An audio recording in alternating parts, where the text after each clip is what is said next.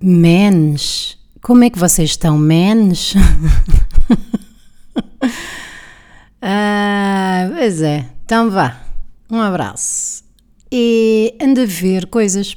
Uh, estreou nova temporada de The Crown. Estou a adorar, já me passou um bocado aquela birra de terem uh, substituído a meio os atores, que eu percebo, porque não é? a malta envelhece, saltam-se uns aninhos e também seria esquisito ter os atores anteriores. Ou fazer aquela caracterização manhosa que muitas séries fazem, que nós reparamos logo, portanto ninguém se deixa enganar pelo aquilo. Pelo que me encanta, me encanta agora terem mudado os atores e a atriz que faz Diana é um escândalo. Escândalo, está igualzinha. Claro que não conheci Diana de perto, não é? Não, não tive a oportunidade de privar nem de publicar com ela, mas aquilo parece-me extremamente real. A forma dela de olhar está ali um ótimo trabalho de direção de atores e também de atriz.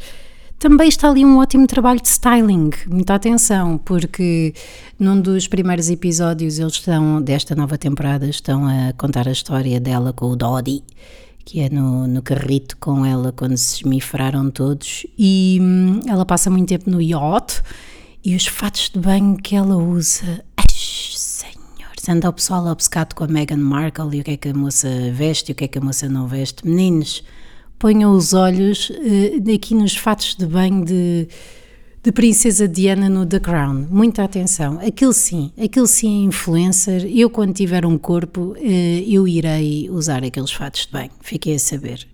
Muito interessante a história, a história como contam, mas eh, dou para mim a ter alguma pena dos miúdos, que já não são miúdos, eh, daquela família, de terem uma vida tão pública ao ponto de verem a morte da mãe retratada numa série. Claro que não têm que ver, mas duvido que não vejam um, deve ser duro ainda por cima porque a série assume que não é 100% fidedigna, não é? Não só porque talvez a realidade não seja tão interessante, mas também porque haverá coisas que, que não saberão. Até determinada altura tem a biografia de Diana, um, foi transcrita pelo um jornalista, o Andrew, qualquer coisa, a partir de umas gravações, mas depois é, é só um bocado mídia, não é? Um bocado mídia e empregados, talvez, de hotéis e coisas do género.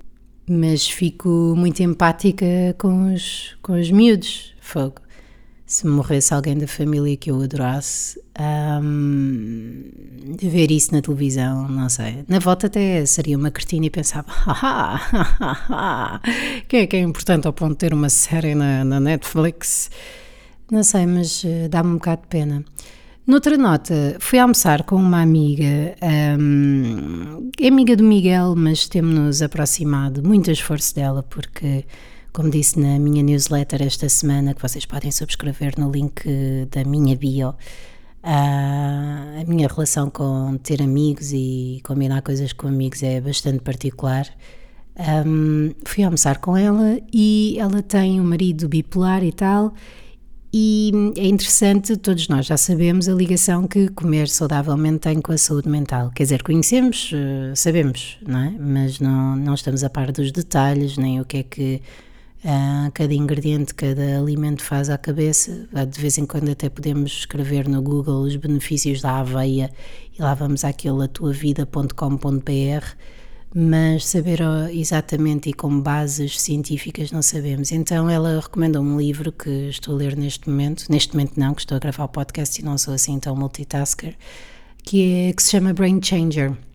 Estou muito interessada, especialmente porque ultimamente, também por causa das manhãs, tenho comido mal e porcamente não só os doces da minha filha, que depois tento disfarçar comprando outros e dizer: não, não, a mãe não comeu, olha aqui outro. Mas também comida, comida da pizza, sabem? Mandar vir. Eu tenho uma parceria com a Globo.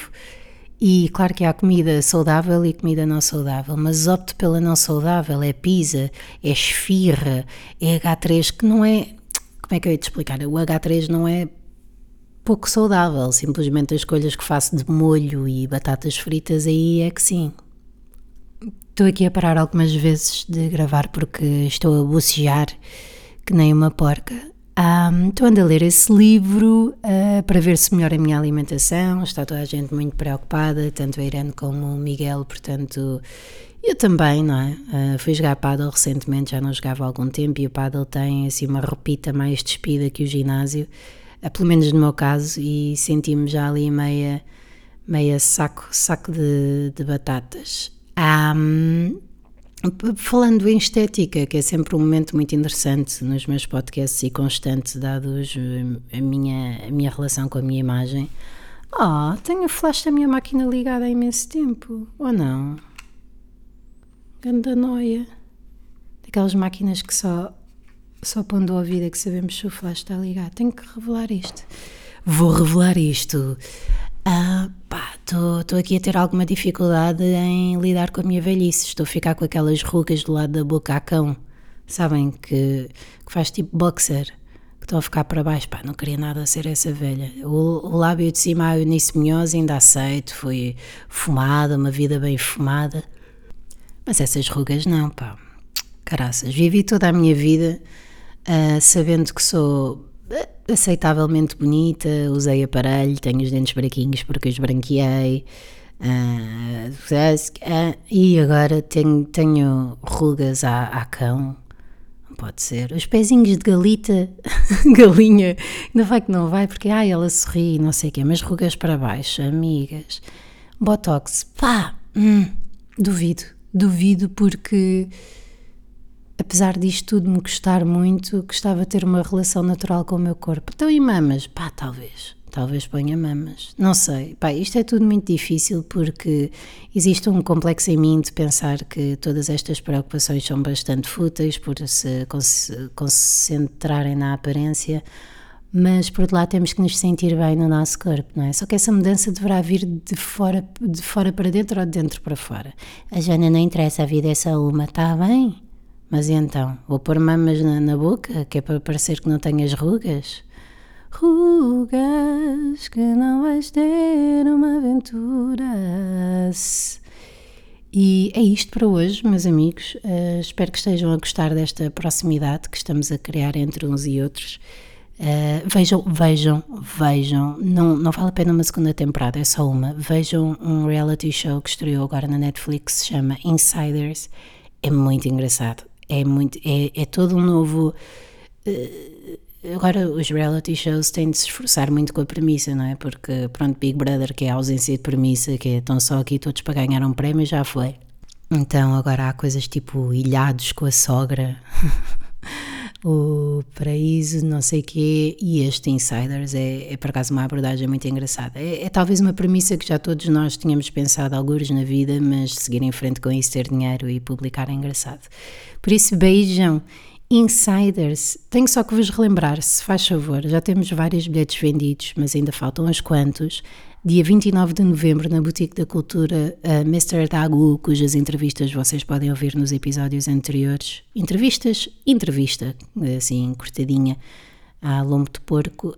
Nós vamos ter uma noite stand-up, dia 29, então, na Boutique da Cultura, em que estamos a pensar jogar ao Eu Nunca.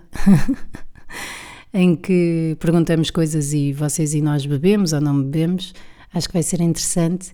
E, e também um bocadinho de stand-up, não é? convém um bocadinho de stand-up.